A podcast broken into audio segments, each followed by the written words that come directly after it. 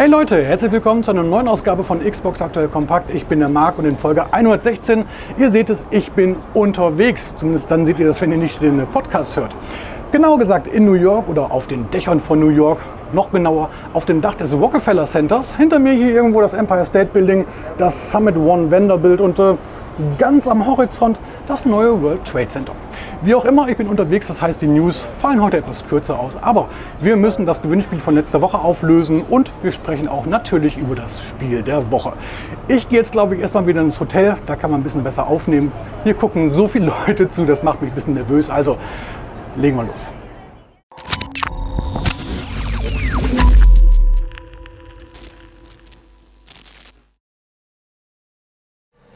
Eben noch in Manhattan auf dem Dach, jetzt in Brooklyn in einem Hotel und unter uns, so richtig viel leiser ist es hier auch nicht.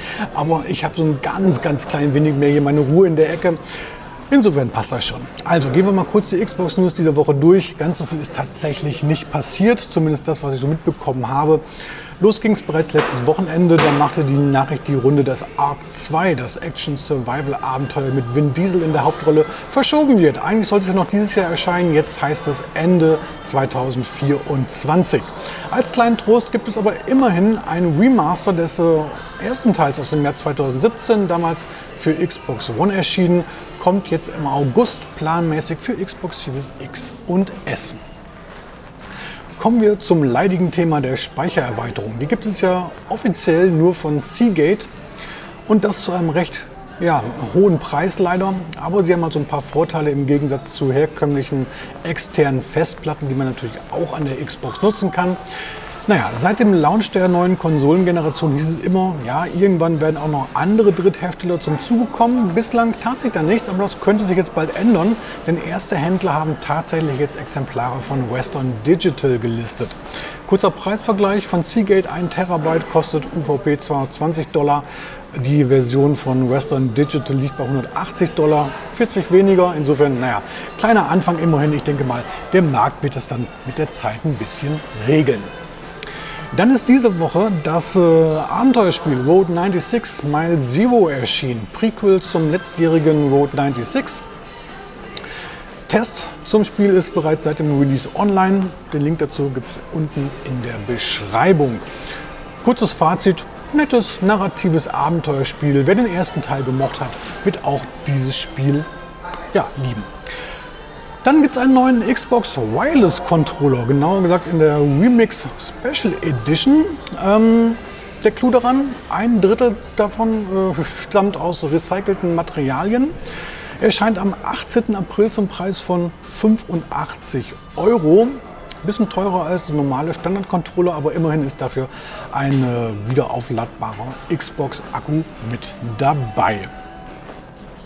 Und dann kommen wir zum Xbox Game Pass. Da gibt es bis Mitte April so ein paar Änderungen, die schauen wir uns mal schnell hier eben gemeinsam an.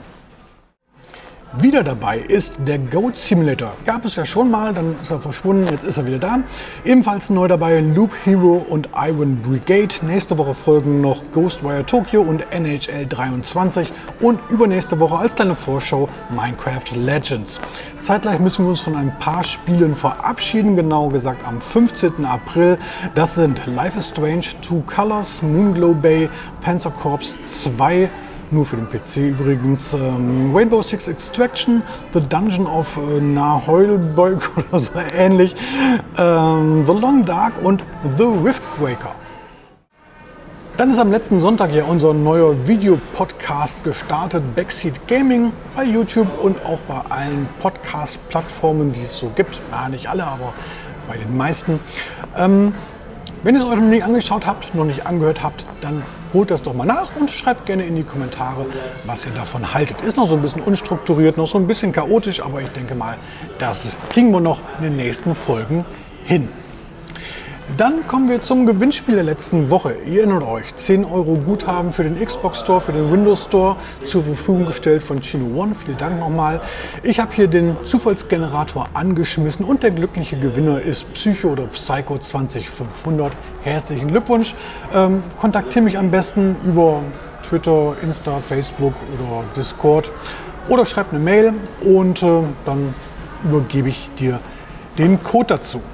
Kommen wir zu den kurzen News. Einmal Railway Empire 2 hat einen Termin bekommen. Er stand am 25. Mai und ist dann auch direkt im Xbox Game Pass erhältlich.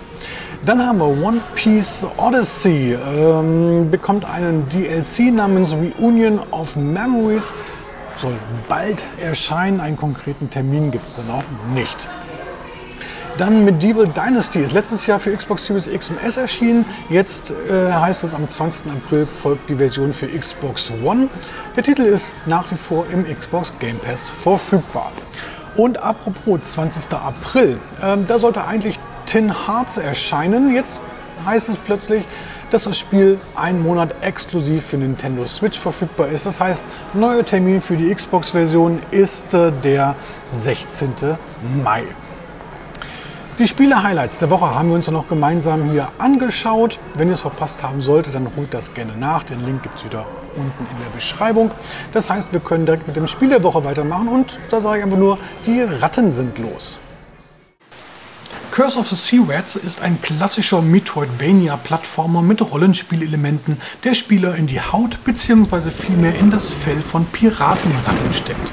Entwickler Petoons Studios und P-Cube sprechen an dieser Stelle daher auch liebevoll von einem Red-Oidvania-Abenteuer.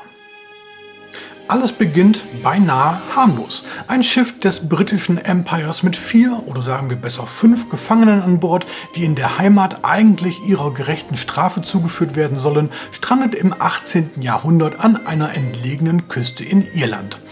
Eine Gefangene ist die berüchtigte Piratenhexe Flora Byrne, der es in der Hektik gelingt zu fliehen und einen mächtigen Zauber auszusprechen. Dieser verwandelt nicht nur die Besatzung, sondern auch die vier anderen Gefangenen in Ratten. Als wenn das nicht schon schlimm genug wäre, entführt die Hexe auch noch den Sohn des Kapitäns. Die vier Gefangenen bekommen daraufhin von ihm den Auftrag, den Sohnemann zu retten und Flora Byrne zu stellen. Klingt es ihnen und können sie den Zauber rückgängig machen, winkt die Begnadigung.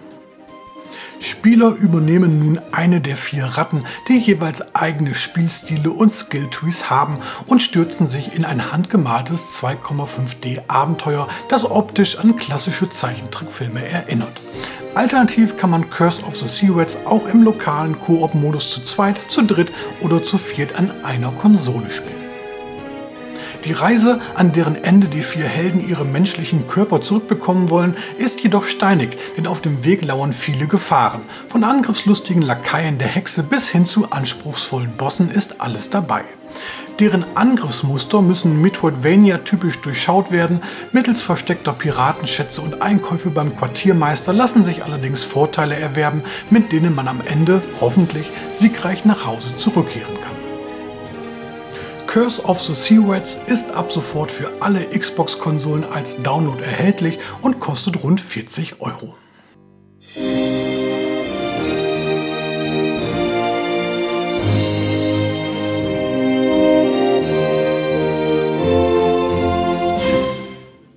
Werfen wir zum Abschluss einen Blick auf die kommende Woche. Vorweg, ich bin übers Osterwochenende wieder zurück. Das heißt, nächste Woche Samstag gibt es dann wieder normale, vernünftige News.